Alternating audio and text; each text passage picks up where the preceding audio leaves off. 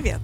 Это литературный подкаст «Стивен книг». Мы — это Наталья, Анна и Валентина. Будем говорить о разных книгах и о литературе в целом, обсуждать, что хотел сказать автор и что в итоге поняли мы, читатели. Сегодня, продолжая тему детективов, мы будем говорить о триллерах. И скорее даже не просто о триллерах, а о триллерах с уклоном в семейные разборки, о божественной писательнице Гиллиан Флинн и о трех романах, которые она написала. А вы знаете, девочки, что я вообще на самом деле очень мало читаю триллеров и детективных романов. Ну, просто вот так получается. Времени не хватает.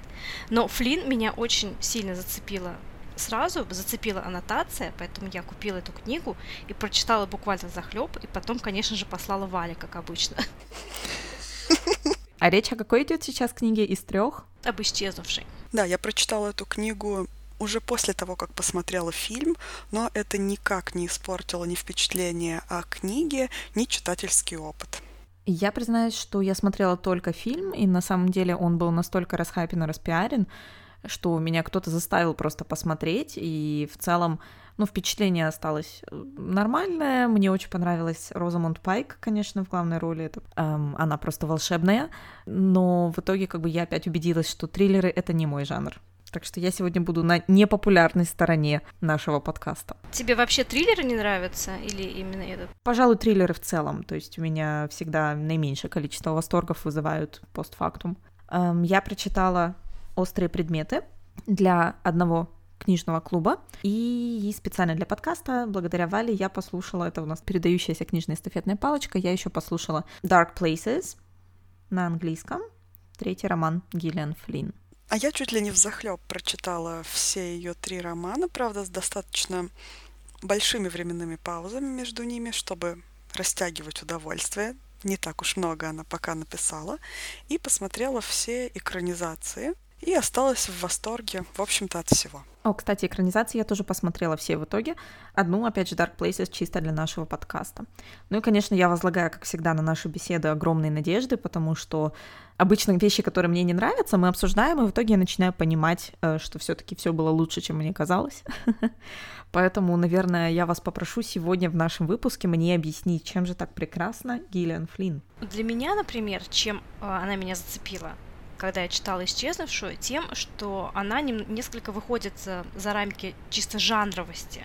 Это не просто детектив, не просто триллер, а триллер эм, с, с некой очень интересной и хорошо развязанной, показанной тематикой, с неким социальным конфликтом. Вот я как настоящий литературный сноб, я подозрительно отношусь к чисто такой стопроцентно жанровой литературе. Можете меня закидать тухлыми помидорами.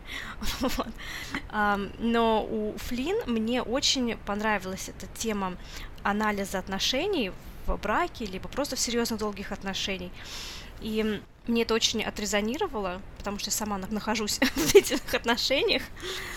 А, и знаете, если убрать вот эту триллеровую детективную историю, вот этот жесткий, вообще выносящий мозг криминальный элемент, присутствующий в этой книге, вот если убрать это безумие, сумасшествие, и получится реальное описание вполне себе среднестатистической супружеской пары. И та динамика отношений, которая существует между Ником и Эми, главными героями исчезнувшей, существует, э, я думаю, во многих реальных парах. И, знаете, перефразируя Влада Топалова, конечно, не очень хочется его цитировать, но как-то однажды он сказал, всем нам хочется когда-то убить свою жену, да? Вот, я, я думаю, всем нам когда-то хочется убить своего мужа, я нисколько, конечно, сейчас не оправдываю никакой абьюз, ни психический, ни физический, но я думаю, действительно, как бы банально это не звучало, грань между а, любовью и ненавистью очень-очень э, тонка, и перейти вот эту границу от влюбленности, от восхищения, от уважения к какой-то агрессии по отношению друг к другу очень легко. И книга показывает это просто прекрасно. Для меня оказалась тоже достаточно близка эта тема, но немножечко по другим причинам. Для меня первые несколько предложений первой сцены фильма, так я познакомилась, в общем-то, с этим сюжетом, с этим произведением, погрузили меня просто в состояние близкое к трансу, когда я думаю о своей жене, я думаю о ее голове. Я представляю себе ее затылок, я представляю себе, как я открываю ее череп, достаю оттуда мозг и пытаюсь понять, что же там находится, что же находится у нее в голове, какие мысли блуждают по ее многочисленным извилинам. И вот это вот желание проникнуть другому человеку в голову, и этот контраст между ангельской Розамунд Пайк, которая как зефирка, как мороженое какое-то ванильное, лежит там с этой своей блондинистой головой, который неожиданно голос за кадром предлагает открыть и достать оттуда мозг. То есть вот этот вот контраст между эстетичным, прекрасным и эфемерным, да, когда я думаю о своей жене, и обычно там что-то интересно, мило, домашнее, возможно, или романтичное представляется. А тут неожиданно какой-то такой дикий физиологичный контраст, который вот для меня сработал, не знаю, как гипноз. Все, я упала в этот сюжет именно при помощи этого апеллирования к чувственной эмоциональной сфере. И причем, э, заметь, там было не просто открытие голову, а чуть ли не разбить черепную коробку. То есть а, описывалось все это достаточно, опять же, агрессивных словах. Да, и по отношению вот к этому твоему самому любимому, казалось бы, человеку, с которым ты связал свою жизнь, вот идет такая агрессия, размажить ей череп, посмотреть, что там внутри. И уже это, да, действительно сразу затягивает. Почему так? Почему, да, у людей, которые всего-то, казалось бы, пять лет вместе, а, откуда такая агрессия друг к другу? Ну и, конечно, мы никогда не сможем узнать человека до конца, мы никогда не узнаем, что же там в этой голове. Сколько бы лет эта голова не лежала там рядом с нами на соседней подушке. И это очень интригует. С этим, кстати, книга и с этим тоже имеет дело. С той проблемой, что в отношениях мы часто, не имея возможности проникнуть в голову другому человеку, пусть даже самому близкому тебе человеку, мы начинаем строить предположения, строить какие-то свои догадки о том, что человек думает. А человек, может быть, думает совершенно другое. И тот другой человек думает, что ты думаешь что-то другое, чем то, что ты думаешь. И от этого, я думаю, возникает большинство конфликтов, что мы все вроде как предполагаем. А я думал, М, вот почему он так посмотрел, почему он таким тоном сказал, значит, он там что-то это думает. А он, может быть, думает там абсолютно о другом. А, но у нас уже все поехало, все завертело, все поезд пошел. Угу. Ну, в общем, как всегда, проблема в коммуникации. Да, да, именно. Прослеживается такая тенденция во всех романах Киллиан Флинн или только в «Исчезнувшей» на этом такой акцент, как вам кажется? Пожалуй, нет. У Флинн самое главное, вот как Аня удачно это назвала, это семейные разборки, так называемые. И в каждом романе разный аспект этих семейных разборок выходит на первый план. Если в «Исчезнувшей» это отношение между двумя людьми в браке, такая своеобразная мясорубка, то в острых предметах это отношение между матерью и дочерью и между сестрами частично, но в основном именно между матерью и дочерью. А в темных местах это попытка преодоления потери, самой большой потери, которая только может быть, это утрата всей семьи и, наверное, попытка принять и простить. Но так или иначе в центре всегда стоит семья, получается, да, какие-то родственные узы. Но давайте вернемся к исчезнувшей. Я, как человек, не читавший книгу, обязана задать вопрос. Фильм похож на книгу или там что-то себе позволили, какие-то отступления? В основном, кажется, полностью совпадает с книгой. И сама Гиллиан Флинн, если не ошибаюсь, э, участвовала в написании сценария, поэтому очень близко к, к оригиналу, конечно. Но, естественно, все темы, всю глубину вопроса, все конфликты в фильме показать не удалось. Как всегда и бывает с экранизациями, да? Да, так глубоко копнуть, как копнула Флинн в книге, не получилось. Хотя, конечно, фильм достойный весьма. Исчезнувшая это ее последний вышедший роман, если не ошибаюсь, да? До этого вышли темные места и острые предметы. Острые предметы, получается, это ее самый первый роман. Я читала его в рамках одного книжного клуба, который мы с подругами основали, и мне этот роман посоветовала одна знакомая, которая была в полнейшем восторге, она читала его там на трех или четырех языках, и каждый раз, говорит, я иногда, говорит, перечитываю прям даже. Ну, я послушалась совета э, человека и купила эту книгу, и мы взяли ее все, не зная вообще, что это будет, взяли ее в книжный клуб почитать. Конечно, когда я читала роман, у меня возникала пара вопросов, почему ты так часто возвращаешься к этой книге, ты хотела спросить мою подругу, эм, потому что меня тянуло в две разные стороны. С одной стороны, мне казалось какой-то очень странный простой язык. Мне постоянно чего-то не хватало. Я прочитала книгу в полном восторге, но очень быстро. И, и вторая мысль, которая меня терзала все это время, это, опять же, почему люди читают триллеры? Ну, наверное, это такое путешествие небольшое в самые темные места.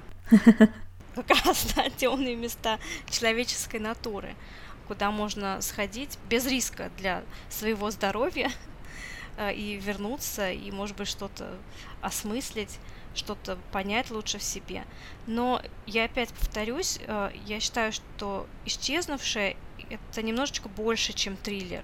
Я читала «Острые предметы», да, это тоже очень интересно. Нет, книга тоже очень богата и интересно прописанными персонажами, и тематическим развитием. Но «Исчезнувшая» сейчас приобрела почти культовый такой статус, что книга, что фильм. Ведь очень много сейчас и снимают, и пишут триллеров. Этого добра, в принципе, полно и на тему отношений между мужем и женой также, и на тему семейных отношений. Если открыть Netflix, там выбирай, смотри всю жизнь эти триллеры.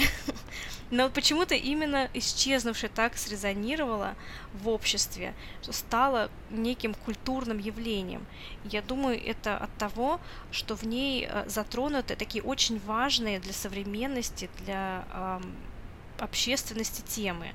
Это темы классового разрыва, тема влияния безработицы да, на людей, на отношения в семье, да, как может повлиять, тема вот этого застоя финансового, экономического. Причем, обратим внимание, исчезнувшая вышла в 2012 году, то есть уже порядочно времени прошло, да? Да, да, и тем не менее до сих пор вот она смотрится очень свежо и потрясает наше воображение. В исчезнувшей вообще очень много вещей ставится с ног на голову. Отчасти это происходит именно благодаря сюжетным ходам, но эти сюжетные ходы в основном э, как раз и основаны на вот этих темах, которые ты, Аня, перечислила сейчас. Э, например, когда Эми поначалу оказывается внезапно героиней ну, такой прототипом героини э, книг своих родителей. Это первый такой перевертыш, что она вроде как и не она. И вот эта тема двойственности того, что герой оказывается совсем не тем, кем он кажется поначалу, а потом опять тем, а потом еще чем-то не тем вновь. То есть, что у каждого человека есть очень много различных персоналей, очень много различных аспектов. И каждый раз Эми поворачивается к нам совершенно новым лицом, Ник поворачивается к нам все новым и новым и новым лицом. Мы даже до сих пор так и не знаем, сколько лиц у него есть и у нее. И в итоге, когда книга закольцовывается на том же самом вопросе, как бы так взять и открыть ей голову и посмотреть, что у нее там внутри, мы понимаем, что уже эта фраза нагружена совершенно другим смыслом. Она получает уже такую большую нагрузку, когда мы понимаем, что в этой голове скрывается как минимум то, что мы увидели за это время в этой книге, и это только цветочки. Кстати, вот ты сказала о том, что в книге главные персонажи играют некие роли и поворачиваются то одной, то другой стороной. И особенно заметно то, как они играют роли в паре друг с другом в этих отношениях. Как и все мы, наверное, когда мы начинаем встречаться, когда мы только вступаем в отношения, мы показываем только свою какую-то одну сторону, наиболее привлекательную наиболее привлекательную, на наш взгляд, именно для этого человека, да, то, что может понравиться этому человеку. И э, Эми также играет роль, как она сама об этом говорит в своем знаменитом монологе, теперь уже о крутой девчонке, то, что она играла эту роль, вот этой пресловутой cool girl, которая любит смотреть футбол, играть э, в PlayStation, пить пиво, есть пиццу, при этом остается худой, при этом да, не грузит мужика какими-то своими проблемами, при этом очень сексуально раскрепощена и так далее. И в какой-то момент она понимает, что ей надоедает играть эту роль, потому что это не она, потому что это некая предписанная модель поведения, которая якобы нравится мужчинам. И когда Ник понимает, что вот он начинает видеть ее личность целиком, другие аспекты ее личности, ему становится с ней уже сложно, потому что оказывается, что она вовсе не крутая девчонка. Также и он поначалу играет роль такого очаровашки, такого простого парниши, да, к которому она сбегает от разных там своих снобов, которые крутились а, в ее кругу. Потом и он тоже устает играть эту роль. И он оказывается вполне себе таким простым дядей, не хватающим звезд с неба, которому, возможно, нужна простая такая невзыскательная жизнь. И ее тоже это начинает не устраивать. И происходит вот такой вот клэш, когда люди обнажаются друг перед другом эмоционально и духовно, и оказывается, что те роли, которые они играли, это, в принципе, булшит, вот, и они оказываются не готовы принять себя эм, настоящими. Эта тема очень резонирует с другой книгой, а, которая мне всегда приходит в голову, когда я думаю о, об исчезнувшей. Это книга Остина Райта Тони и Сьюзан или «Под покровом ночи». Она выходила под разными названиями. Там происходит э, ровно то же самое, когда герой и героини еще молоды, они привыкли друг к другу в определенной роли. Но э, с течением времени их начинает это не устраивать. Они начинают друг друга подавлять, и поэтому разворачивается все, что там разворачивается, не хочется выдавать сюжет этой книги, просто хочется порекомендовать как одну из книг с общей тематикой. Ну, кстати, возвращаясь э, к теме крутой девчонки, я тут недавно думала, что почему называется Gone Girl по-английски. Ведь фактически Гиллиан Флинн вот этим э, монологом Эми о крутой девчонке, она так ярко, да, обратила внимание на нереалистичность этого образа, на то, что этот образ эфемерен, и он создан мужчинами для мужчин, для воплощения каких-то мужских фантазий. Поэтому, по сути, вот этот троп cool girl, он как бы все, он исчез, он gone. То есть ты хочешь, чтобы я была cool girl, тогда я буду gone girl. Кстати, забавный факт, после успеха «Исчезнувшей» очень популярно стало в издательствах давать книгам названия со словом «girl» в них, например, Girl on the Train и так далее. И, конечно, такие книги сразу продавались гораздо лучше, просто вот э, по инерции, потому что уже было похоже, особенно если стилизировать обложку под одну из оригинальных обложек романов Гиллиан Флинн, то эти книги, такие книги и в электронном, и в печатном формате расходились как горячие пирожки. Ну, потому что она затронула какие-то вот такие очень триггерные темы в обществе, наверное, а, и поэтому это так и отзывается у людей. Конечно, самая главная тема — это внешность обманчива. В итоге главный вопрос — как долго она может оставаться обманчивой? Один из юмористических таких YouTube-каналов предложил свою интерпретацию вообще всего сюжета этой книги. Это следующее. Эми просто псих. Мораль книги. Не надо встречаться с сумасшедшими. Валентина, а как, ты, как тебе кажется, дело в том, что она просто сумасшедшая? Или все гораздо глубже? Вообще, конечно же, все гораздо глубже. И тут мне хотелось бы э, дать слово Ане с ее сумасшедшей теорией, которую она накопала своей большой теоретической лопатой. А я потом, а я потом предложу ключ к этой теории, ключ к лопате. Хорошо, ключ к лопате. У нас есть лопата, у нас есть ключ. К лопате, потому что лопате нужен ключ, логично. Только в Стивене. Да, у меня есть очередная теория, но не то чтобы как я вижу, что на самом деле что происходит в книге, а это как бы один из способов посмотреть на описанную ситуацию эм, и, может быть, как-то по-другому ее проанализировать.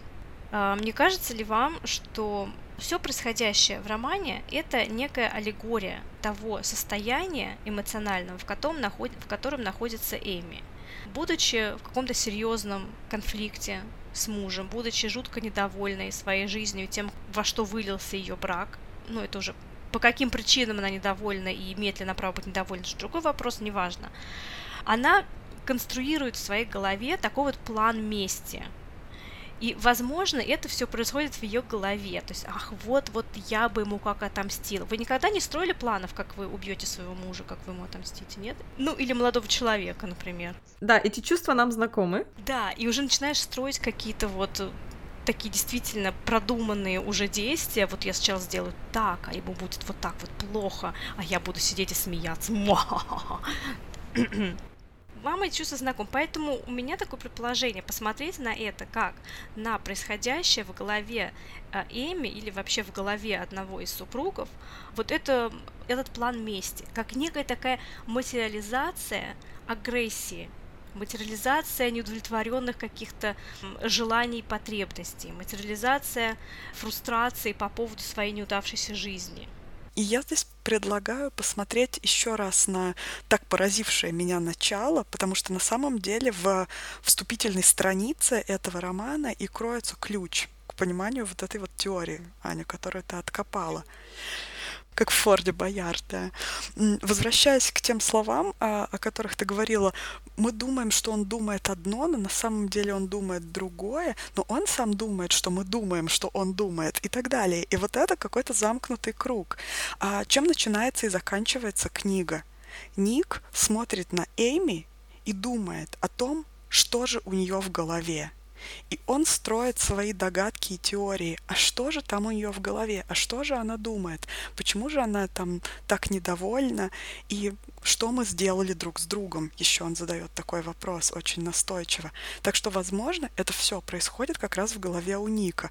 Как он думает, что Эми думает, а, что думает он. Так как он чувствует свою вину за многие свои поступки.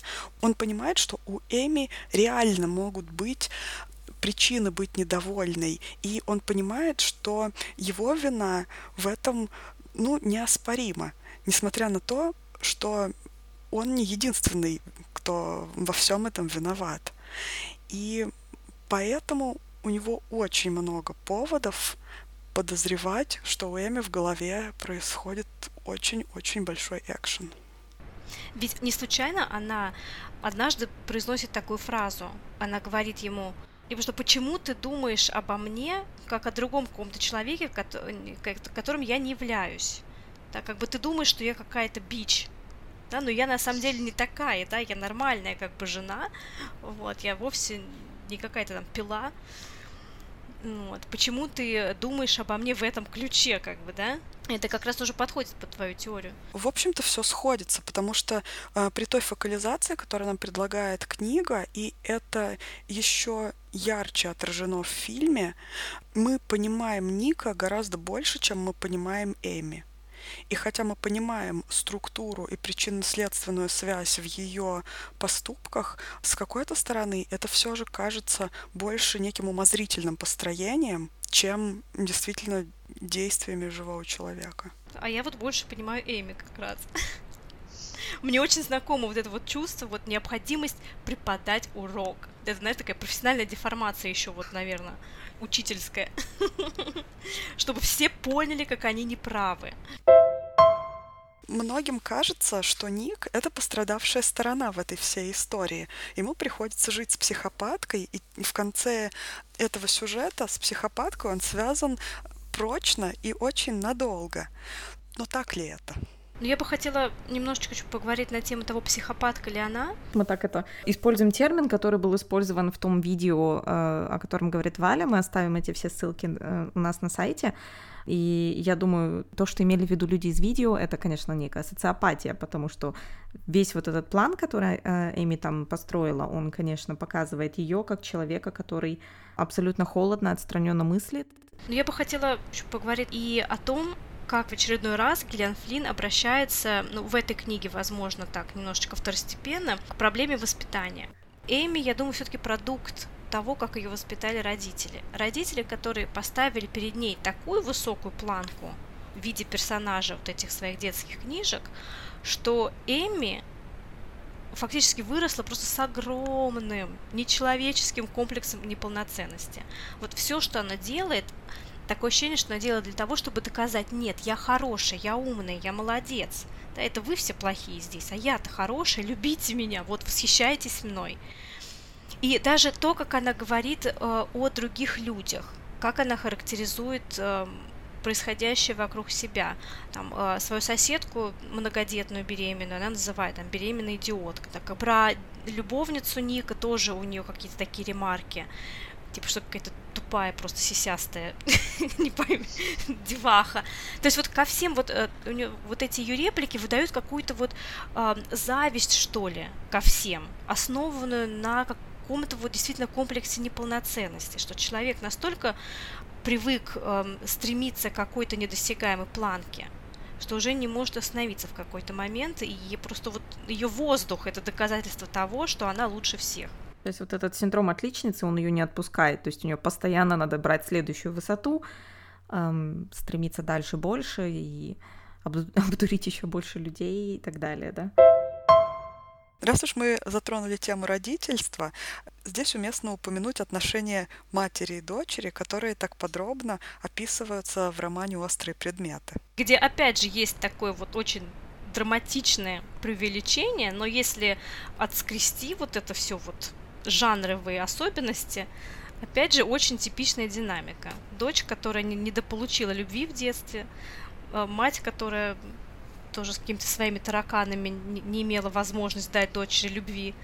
И в результате получается очень токсичная среда. Да, Аня, ты абсолютно права. Чем мне понравился роман «Острый предмет». Опять же, это не только то, что мы видим вот эту стандартную вот историю, которую ты сейчас, Аня, описала, но мы видим предысторию матери Адоры, э, мы видим по воспоминаниям, конечно, и рассказам, в какой семье она росла. То есть, что и ее поведение тоже, в общем-то, скорее всего, вытекает из семейной динамики ее родителей. И плюс это все происходит в таком небольшом полудеревенском городке, что тоже накладывает свои отпечатки. Но, кстати, это вот один из тех аспектов, мы, конечно же, допускаем спойлеры, да, в этом выпуске, я надеюсь. Один из тех аспектов, который в этом романе я совсем не ожидала, и меня это очень удивило, это, конечно, вот этот самый э, синдром Мюнхгаузена by proxy, или делегированный синдром Мюнхгаузена. Я, на самом деле, не слышала об этой болезни до того, об этом состоянии, и как бы поэтому для меня это был абсолютный шок, когда ты к концу романа, когда раскрывается просто несколько преступлений, одно за другим, за третьим, таким кас каскадом, и каждый раз ты, во-первых, поражаешься жестокости происходящего, а потом и преступник, когда ты понимаешь, кто это вместе с главной героиней, то, ну, конечно, ощущение удивления не покидает тебя на протяжении всего, всего романа, каким бы быстрым, коротким он ни был. Там даже не удивление, там полный взрыв мозга. Хотя я, например, я очень быстро догадалась о том, что это, возможно, мать. Где-то вот уже где-то к середине книги у меня были очень тревожные э, чувства по отношению к э, этому персонажу, но когда в конце оказалось, что это все-таки не совсем мать, не, не, она не главная, хотя она тоже та еще штучка и тоже много вреда причинила, но основной, основным преступником оказалась 13-летняя сестра главной героини. Эм, это был, конечно, шок. Хотя она сразу, да, подается как какая-то очень странная девочка, и тоже вокруг нее какой-то тревожный такой вот эм, ореол создан. Но, наверное, вы знаете, какой-то вот блок в сознании, что если 13 лет это ребенок, она не может быть преступником в триллере. Вот. И поэтому сознание заблокировало это. Немного не соглашусь. Флинн здесь действует по достаточно типичному триллерному шаблону должно быть два неожиданных сюжетных твиста. Она их отодвигает, правда, в самый-самый конец оба, потому что романного времени проходит очень мало между одним и другим открытием, и несмотря на то, что времени фактического проходит достаточно много, да, художественного времени, времени чтения проходит очень мало. И это такой саспенс, который она э, очень мастерски построила, оттянув все загадки и разгадки э, в самый конец. Но несмотря на то, что остается буквально одна-две страницы до конца, опытный читатель не может поверить, что это конец. Мы ждем второй твист, мы ждем второе сюжетное открытие, и мы его получаем в последней строке. Кстати, не кажется ли вам, что особенно в острых предметах Гиллиан Флинн как бы переворачивает с ног на голову, меняет местами понятие нормальности, вот этой социально принятой, и ненормальности, потому что мы видим историю с точки зрения Камилы, персонажа, который другими людьми позиционируется как ненормальный. Вот она уехала жить в большой город, она не замужем, у нее нет детей, она делает карьеру, но при этом мы видим все ее окружение, это вот этот жители этого маленького городка, которые прикрываются вот этой некой нормальностью, в кавычках назовем это, но при этом ни один из персонажей описанных не кажется ну, то есть не хочется ни с одним из них общаться, в общем-то. Они либо алкоголики скрытые, либо на, на таблетках сидят, либо, скажем так, занимаются отравлением детей и так далее. То есть адекватных персонажей из тех, кто притворяется нормальными, нет. Валя, что ты думаешь? Я думаю, что Флинн достаточно четко расставляет эти акценты, потому что этот маленький городок она строит вокруг такого градообразующего предприятия свинофермы с свинобойней. И само построение всего этого города вокруг ну, такого достаточно жестокого предприятия, которое дает а, средства к существованию каждому второму, кто там живет. Уже серьезный троп. Из этого городка Камила сознательно пыталась вырваться всю свою жизнь. Поэтому она так не хочет туда возвращаться. Ну, Камила тоже такой ненадежный рассказчик крайне ненадежной, и верить ее восприятию тоже думаешь, как бы, а можно ли до конца ей верить. И она тоже э, весьма язвительна по отношению к людям, которые ее окружают в этом маленьком городке. Она критикует фактически все, там, как люди одеты, как они себя ведут, на каких машинах они ездят. У нее э, по отношению ко всем и ко всему найдется какой-то зло, зло, злобный комментарий. И поэтому ее тянет больше всех именно к полицейскому, который тоже сам не местный. Ну, и мне кажется, здесь все-таки, по крайней мере, как я это прочитала, ее вот эти комментарии вызваны как раз-таки ее детством и взрослением в этом городе.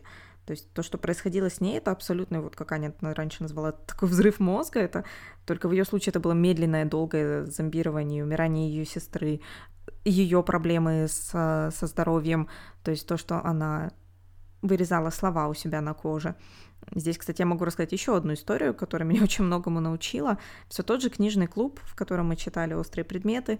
А, одна из девочек, когда мы уже собрались на обсуждение, она, конечно, сказала, что, говорит, было бы неплохо знать заранее, о чем ну, будет эта книга, потому что вот этот аспект э, self-harm не выносится ни в синопсис, никуда. То есть, э, если ты не знаешь, о чем эта книга, то ты никогда не поймешь, пока не дойдешь до части, где рассказывается, что Камила вырезала какие-то значимые для нее слова у себя на коже.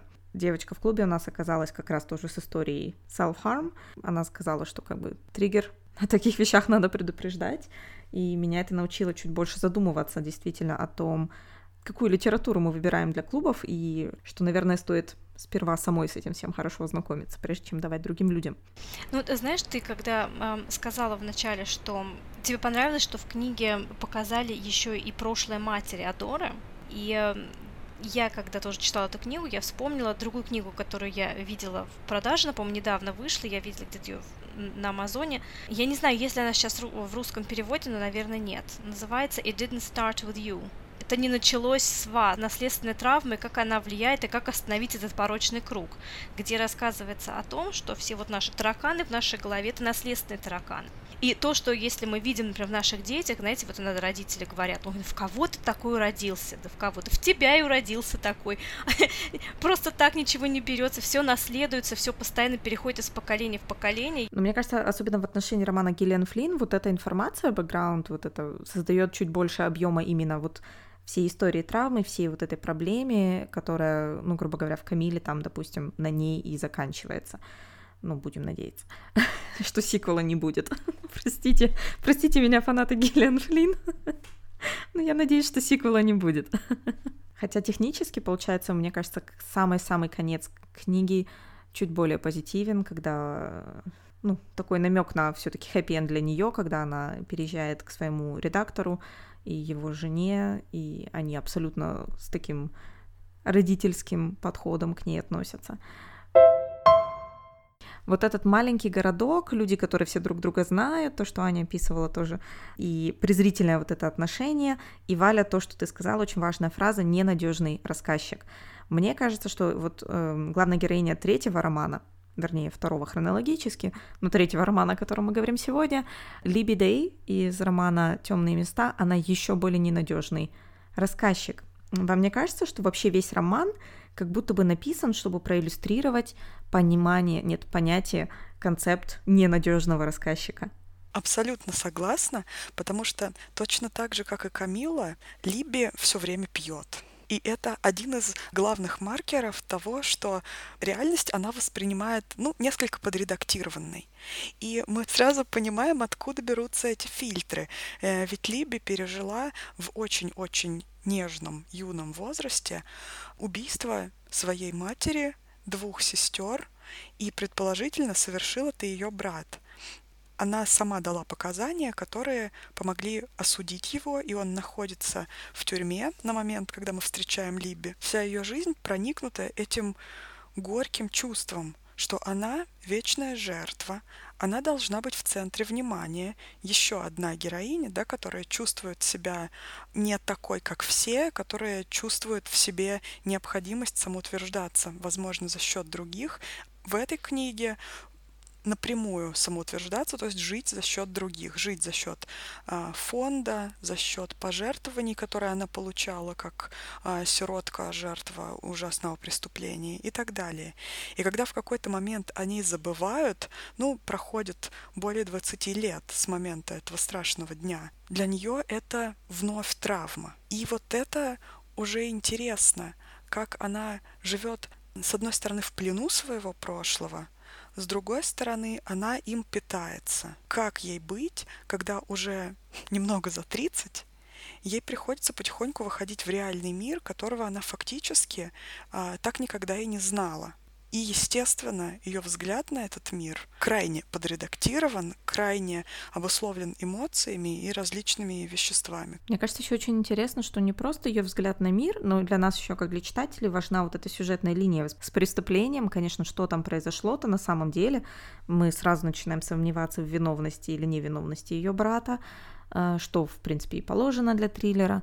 Но, опять же, всю информацию, которую мы можем получить, мы можем получить только из ее рук – и мне кажется, в этом плане вот крайне ненадежный рассказчик Либи Дэй э, очень здорово прописано, очень интересно и заставляет задумываться действительно о просто о памяти, о том, как она работает, о том, что мы фактически не можем абсолютно никак на память положиться. Вот. И второй аспект этого романа, который тоже мне очень бросился в глаза, это мы опять имеем дело с историей, происходящей в маленьком американском городке. Что это за троп такой?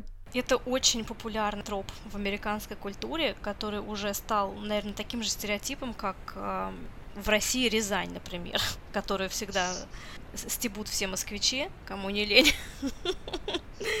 Вот, то есть такая какая-то вот метафора глубинки, провинции какой-то дремучей. Это то, что в американской культуре представляет из себя маленький городок, и именно маленький городок э, в Мидвесте. Мидвест это как раз та часть Америки, где происходит действие романа Флинн. И э, именно та часть Америки, куда обычно помещают эти маленькие городки. Чем вообще так примечательно, точнее, не примечателен Мидвест? Тем, что это как бы такая зона посередине. Можно сказать даже, что он примечателен своей непримечательностью. Именно, да. Примечателен тем, что там ничего не происходит, там живут какие-то забитые, провинциальные, ничем не интересующиеся, кроме своих там свиных ферм и коров люди. В английском языке часто Midwest называют flyover country. То есть это э, земля, которую видит из окна самолета, прилетая от, там, не знаю, восточного побережья, это Нью-Йорк, это Бостон, Вашингтон, и на западное побережье, это Калифорния, Лос-Анджелес, Сан-Диего, Сан-Франциско и так далее. И вот то, что находится между, вот это абсолютно не гламурная сельская местность, да, это Мидвест, которая стала уже, наверное, клише в, э, в культуре.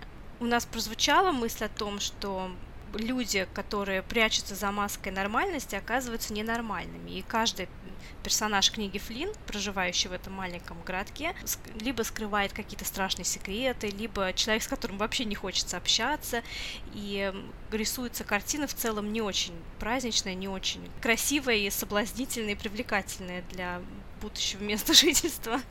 Но не кажется ли вам, что Флинн таким образом как раз играет на этом стереотипе, она как бы высмеивает на вот это представление о Мидвесте как о каком-то провинциальном, темном, забитом месте. Переворачивает с ног на голову это представление о маленьком городке как о воплощении какого-то вселенского зла. Эту эволюцию можно наблюдать даже хронологически в ее творчестве. Если в «Острых предметах» действительно это зло зла и апогей всего ненормального кроется в этом э, маленьком городке, в который э, героиня не хочет возвращаться, то в темных местах для главной героини э, все эти маленькие городки — это затхлое и злое место, эм, в основном потому, что она не понимает, что происходит у нее в голове. То есть это затхлое зло находится в ней, и она должна, во-первых, разобраться в себе со своими травмами, прежде чем она смогла посмотреть даже и на всех окружающих людей по-другому. Она вернулась на свою бывшую ферму и посмотрела на нее уже ностальгически. Она начала абсолютно нормально общаться с человеком, который помогал ей вести расследование и так далее. А в исчезнувшей маленький городок становится средоточием зла, опять же, только в голове Эми. И только когда она, по сути, делает окружающих сообщниками своих интересных действий. Там маленький городок уже сцена ее. Я не буду спорить по поводу исчезнувшей, но я немножко не согласна с тобой по поводу темных мест потому что у меня сложилось впечатление, что несмотря на то, что Либи абсолютно не в курсе, что было и как, то есть ей было 6 или 7 лет, когда случились эти ужасные события, соответственно, у нее просто и воспоминаний-то, которые были до того, очень-очень мало. Но, тем не менее, она понимает, что все проблемы в ее жизни, ну, фактически ее депрессия, то, что она называет ленью, что это все как раз родом из того маленького городка, что то, что там произошло, то, какая у них была жизнь, она прекрасно осознает о том, ну, то есть она периодически вспоминает о том, что их считали заморашками, то все прекрасно понимали, что они из неблагополучной семьи. Мне кажется, все-таки она осознавала первичность вот этого дискомфорта, который породил эту депрессию, все это зло, что это происходило из того маленького городка. Не от того, что это в, перв... ну, в первую очередь было в ее голове так. Гиллиан Флинн, она сама ведь из э, Мидвеста, из этого захолустья фактически, поэтому, наверное, ее книги для нее самой это какой-то способ осмысления своего культурного наследия. Я еще хотела сказать, эм, вот этот момент о том, что зло исходит не из самого городка, а изнутри человеческой натуры, очень хорошо показан визуально в фильме «Исчезнувшая». А, если вы помните начало фильма, а, даются такие планы эм, еще пустого утреннего вот этого города. Какие-то аллеи между зданиями, брошенные дома, пустые поля. То есть такие типичные триллеровые места, где обычно происходит какая-то жизнь. В конце мы видим роскошный белый особняк Ника и Эми, где жесть-то и будет на самом деле происходить. Что опасность исходит не из этих темных заброшенных аллей, э, не из свалок и пустых полей, а из самого неожиданного, казалось бы, места. Какие еще приходят в голову такие похожие для любителей да, настроения про маленькие ужасные городки в Мидвесте? Мне, кстати, сейчас из последнего, из свежего пришел в голову э, Ривердейл, как отличный пример такой динамики, так, так, такого тропа. И, ну, соответственно, параллельно ему проходящая новая Сабрина. Ну и, конечно, мне кажется, классика жанра — это Твин Пикс. Да, далеко вообще ходить не надо, это очень популярный, опять же, повторюсь, троп в американской культуре, в американской поп-культуре, поэтому очень много на эту тему сериалов и фильмов, это и, и, и книг также, если брать нашего любимого отца и вдохновителя Стивена Кинга, действие его романов а, «Оно», или «Останься со мной» происходит в маленькой Сабурбии. У него есть рассказ «Дети кукурузы». Это, конечно, очень странные дела где просто собрали, наверное, просто все популярные тропы американской культуры, не только маленький городок, но и все остальное. Степфордские жены, это книги, это произведения Лавкрафта. Ну и, конечно, сюда же мы можем отнести нашего любимого Джорджа Сондерса с его сборником рассказов «10 декабря», который, в общем-то, тоже в основном происходит в небольших городках. Вашего любимого Джорджа Сондерса, я буду его уважать с краю. Про это никто не знает, это слишком слишком глубоко. Мы говорим про какие-то такие расхайпованные поп-культурные явления. Пусть все узнают и про Джорджа Сондерса с 10 декабря. Про возвестник черного зеркала и вдохновитель, между прочим. Валентина, а вы таки декабристка? Десятая, да. Так, ну, но все же ноги. Итак, ноги, пожалуйста. И откуда растут ноги? Из Уайлдера растут тропы. Тропы или ноги? Ноги тропов. Ноги идут, тропы растут, да. Не из Тортона Уайлдера ли растут ноги у этого тропа в пьесе «Наш городок»? У Уайлдера э, все же немного иное представление об этом маленьком городке. Уайлдер по большей части романтизирует жизнь в маленьком городе, представляет его как достаточно дружественное сообщество и людей, которые весьма дружелюбно друг к другу настроены и вообще несмотря на то, что жизнь в этом маленьком городке скажется скучной и унылой, в итоге оказывается, что с этим маленьким и тихим прекрасным городком оказываются связаны самые дорогие, теплые и ценные воспоминания в жизни. А у меня вот абсолютно другое впечатление, воспоминания об этой книге не как о тихой, спокойной гавани, а как о каком-то последнем тупике. после которого просто некуда идти, и поэтому, естественно, все твои воспоминания произошли именно там, потому что э, идти больше некуда, все. Опять же, автор умер, а мы читаем это так, как мы это читаем. То есть не исключено, что оба прочтения действительно возможны. Мне очень понравилось в одном интервью, несмотря на то, что мне не так понравились книги, просто не мой жанр, но в одном из интервью рассказывала, собственно, Гиллиан Флинн о том, что все ее романы призваны составить конкуренцию как раз-таки всяческим чеклитам и дамским прочим э, историям и показать именно женщин с их темной стороны, так сказать. Вот. И мне кажется, это действительно очень интересная идея, хотя, конечно, ее воплощение на любителя. А, и в продолжение вот этих твоих слов как раз я хотела подвести итог. А, если у Флин первые два романа показались действительно такими типовыми, у них и героини достаточно похожи, и тема, в общем-то, у них общая, то в «Исчезнувшей» она делает уже такой качественный скачок. Она разрабатывает не только одного персонажа, она выводит на сцену двух практически равнозначных, ненадежных э, героев, очень многосторонних, и вот этих вот сюжетных твистов она для каждого героя делает два, а не всего за книжку два.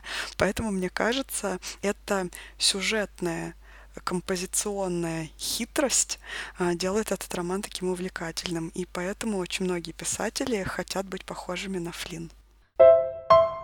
Всем спасибо, что слушали. Делитесь вашими впечатлениями о Гиллиан Флинн и ее романах, об экранизациях, например, тоже интересно было бы послушать. Оставляйте комментарии в Инстаграме, и у нас на сайте есть все ссылки. Всем спасибо и до следующего раза. Пока. Пока.